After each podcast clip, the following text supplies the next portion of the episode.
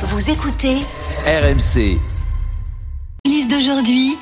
Matteo Ghisalberti. Bonsoir et bienvenue dans l'église d'aujourd'hui. Comme vous le savez, tous les samedis soirs, nous parlons des religions après l'after-foot sur RMC grâce à cette émission qui est proposée par le diocèse de Monaco. Et ce soir, on parle justement de Monaco parce qu'aujourd'hui, c'était un jour de fête. C'était la fête nationale à Monaco.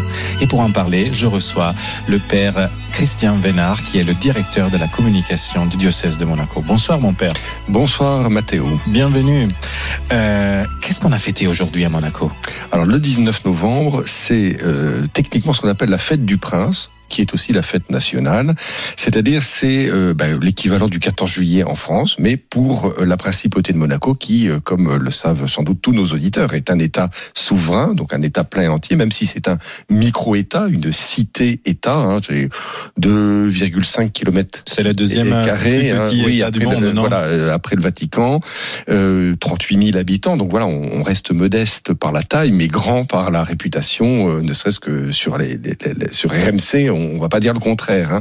Et donc, euh, euh, donc nous avons alors cette fête nationale, euh, elle n'existait pas en fait au départ pendant très très longtemps. Euh, La grande fête de Monaco, c'était la Sainte Dévote, qui reste la deuxième fête, est le hein, 27 janvier. exactement, le 27 janvier. qui est la sainte patronne de, de Monégasque, Alors, de qui est la sainte Monaco. patronne de Monaco, des Monégasques, de la Corse aussi, on la partage un Elle peu avec peu euh, nos cousins corses, et puis euh, qui est la sainte patronne de la famille princière. Mhm. Et puis euh, à la fin du 19e siècle, vous savez, à la faveur des, des mouvements historiques un peu nationalistes, tous les pays voulaient revendiquer, donc dans beaucoup de pays, il y a eu l'importance de cette fête nationale, et donc c'est sous le prince Charles III qui a eu l'idée de créer une fête. Alors cette fête, elle est d'abord éponyme avec le nom du prince, donc pendant très longtemps ça a été à la Saint-Charles, avec par exemple le Charles III quand elle a été créée, et puis euh, plus récemment c'était euh, au moment de la Saint-Régnier. Hein, donc euh, le euh, 19 novembre, et quand le prince Albert II, qui est actuellement notre souverain, euh, est, est monté sur le trône à la mort de son père, il a souhaité la Saint Albert, c'est le 15 novembre, donc ça change pas beaucoup de toute façon au niveau des dates. Et lui, a- voilà, il a souhaité par euh, hommage et par, euh, par par respect pour son père que soit maintenue la date du 19. Mais justement, c'est un peu étrange vu de France le fait que euh, on célèbre une fête nationale euh, avec euh, une occasion qui, qui est finalement quelque chose d'ecclésial, de, de religieux. En, en effet, parce que euh, dès la première fête du prince à Monaco, dès la première fête nationale, ce qui marque d'abord l'ouverture de la fête nationale, c'est une messe. Voilà. C'est une messe avec un tédéum, donc une grand-messe solennelle. Donc ce matin, euh, ce, ce- ce 19 novembre, euh, la messe est présidée par l'archevêque de Monaco. Souvent le nonce pour Monaco vient de Rome pour représenter directement représentant du pape. le- le- voilà, qui représente le pape. Euh, il y a évidemment toutes les hautes personnalités monégasques. Il y a des invités étrangers. hein. Cette année, on peut noter par exemple en particulier le général Puga, euh, qui est donc qui est un peu, si j'ose dire, le grand patron de la Légion d'honneur euh, en France. Il y a aussi euh, une frégate espagnole. Il y a aussi euh, euh, un, un navire français euh, qui, qui, qui, qui seront présents. Donc il y a des invités extérieurs.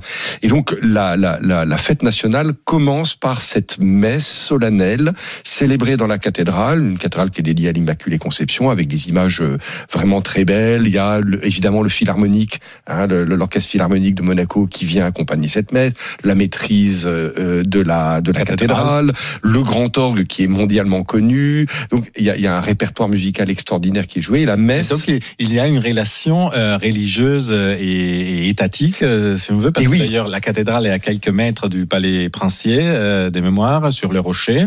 Et, et comment ça s'explique cette, cette relation entre l'Église et l'État si, si, Si forte. Alors, euh, ça s'explique. Je termine juste sur la journée de la fête nationale, là, parce que c'est- pour que nos éditeurs. euh, et donc, il y a après la, la, la grand-messe, il va y avoir un moment de, de, de, de- une prise d'armes dans la cour d'honneur du palais, où sont récompensés un certain nombre de militaires monégasques.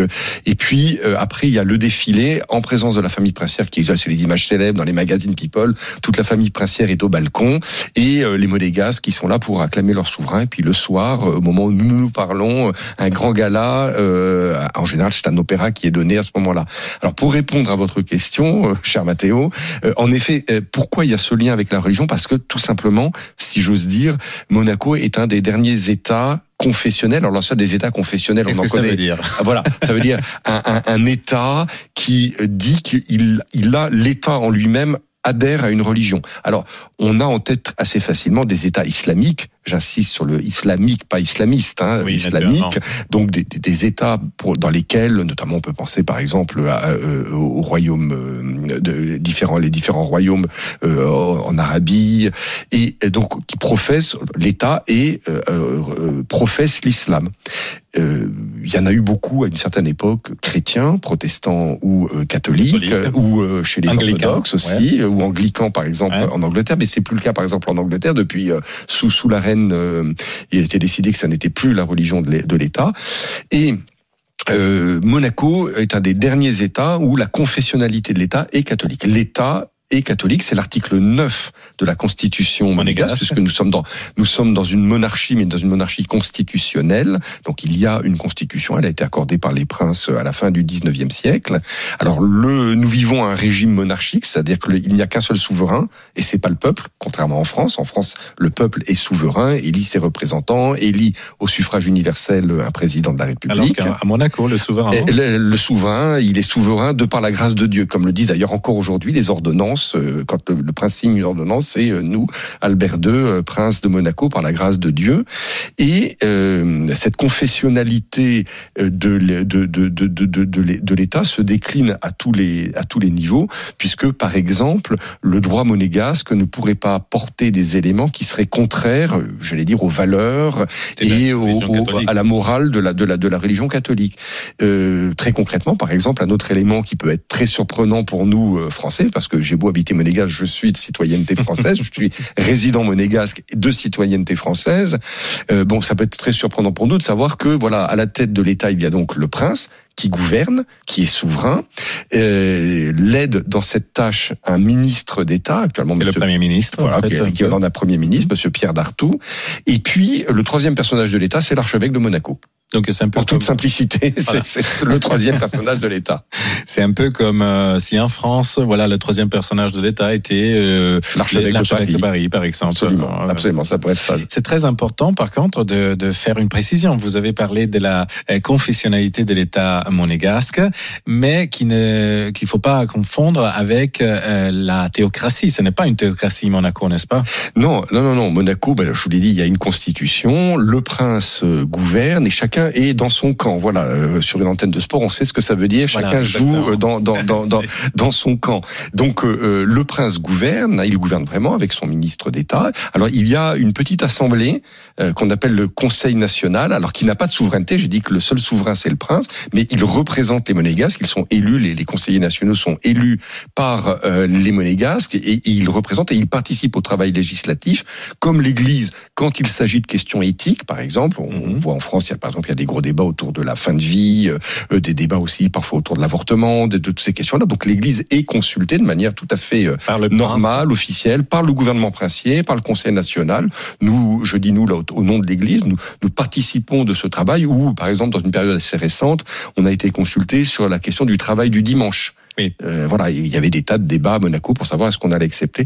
Donc, ça n'est pas du tout une théocratie. hein, chacun joue bien dans sa partie. Et d'ailleurs, concrètement, l'archevêque de Monaco n'est pas choisi par le prince. C'est euh, comme en France, c'est le pape Qui euh, qui, qui évidemment prévient le prince en disant nous avons pensé à telle personne euh, et sauf. euh, Et, les- et- et le prince ne peut pas euh, choisir un, un- comment dire avoir un- une préférence pour tel ou tel Non. candidat. Non, non. Il y a peut-être un élément aussi euh, important à préciser pour nos auditeurs, c'est que la confessionnalité de l'État, en tout cas dans un État catholique, ne veut pas dire que les d'autres cultes n'existent pas. Oui. Nous avons à Monaco des églises orthodoxes, nous avons à Monaco un temple protestant, nous avons une synagogue. Euh, mais ça veut dire que par exemple ces cultes ne peuvent pas s'exprimer publiquement sans l'accord de l'Église catholique. Voilà. Euh, Je pourrais raconter de manière amusante. Par exemple, oui, Bah, faire concrètement, comprendre. les, nos, nos- nos frères orthodoxes, euh, au moment de Noël, doivent débuter la cérémonie à l'extérieur. Et donc, tous les ans, le ministre de l'Intérieur de Monaco envoie un courrier à l'archevêque de Monaco en disant les orthodoxes demandent est-ce qu'ils peuvent commencer à l'extérieur? Et l'archevêque répond évidemment oui euh, à cela. Et non seulement donc euh, la confessionnalité de l'État, et ça peut nous surprendre à nous, Français, qui sommes tellement habitués à la, à la laïcité, en disant oui, mais s'il n'y avait pas la laïcité, ce serait l'horreur, etc. Mais en plus, je vais même aller plus loin. Je pense que la confessionnalité de l'État respecte plus encore la liberté de conscience. C'est-à-dire le fait que l'État dise je reconnais que la religion existe, puisque moi-même j'en confesse une, le catholicisme. Ça veut dire que je reconnais euh, tout à fait que ceux qui habitent dans mon État puissent avoir une religion, que cette religion puisse être différente de celle de, de, de, de, l'État, voire même, et là on parle de liberté de conscience, que euh, ben, je puisse ne pas avoir de religion, que je puisse dire des...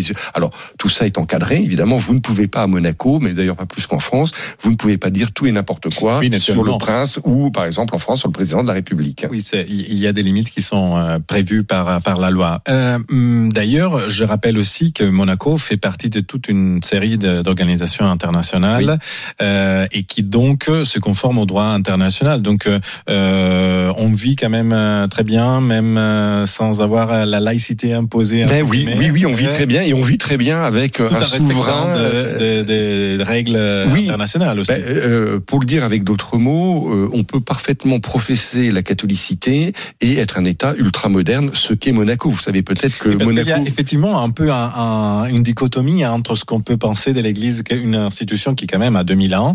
On peut se penser ce qu'on veut, ce qu'on veut de l'Église, mais euh, celle catholique a 2000 ans euh, et celle orthodoxe aussi. Les, les, protestants sont un peu plus jeunes, par exemple. Mais euh, on peut se dire voilà un État euh, qui est confessionnel, euh, donc lié à quelque chose de très ancien, mais euh, très moderne en même temps, parce que déjà quand on arrive à Monaco, on voit qu'il y a des choses beaucoup de gratte-ciel, trop au goût de certains, mais aussi tout un, engagement, par exemple vis-à-vis de l'environnement, l'écologie, bien sûr, et puis peut-être protection de l'océan. Oui, ce qui est peut-être moins connu aussi, Monaco veut se placer comme un des États les plus modernes et les plus pointus sur tout ce qui est le le, monde euh, de l'internet. Mhm. Et euh, parce qu'on sait aujourd'hui qu'en termes de géostratégie, vous avez évidemment la superficie géographique d'un pays, mais la superficie euh, numérique d'un pays peut être tout à fait, et dans le cas de Monaco c'est le cas, inversement proportionnelle à sa superficie géographique. Et donc Monaco veut vraiment se placer dans, dans, dans les pays en tête, hein, dans les dix premiers pays au monde en termes de superficie numérique, investit énormément sur ce sujet. Et d'ailleurs nous-mêmes, Église de Monaco, diocèse de Monaco, nous rentrons dans cette démarche-là puisque nous sommes une église officielle. Hein, euh, les prêtres de Monaco sont des fonctionnaires de l'État. Parfois, pour rire, je, un peu comme Alsace, euh, le, en Alsace-Lorraine. Un, peu, voilà, un peu comme le, le, système concordataire euh, en France, donc en Alsace-Lorraine ou en Moselle.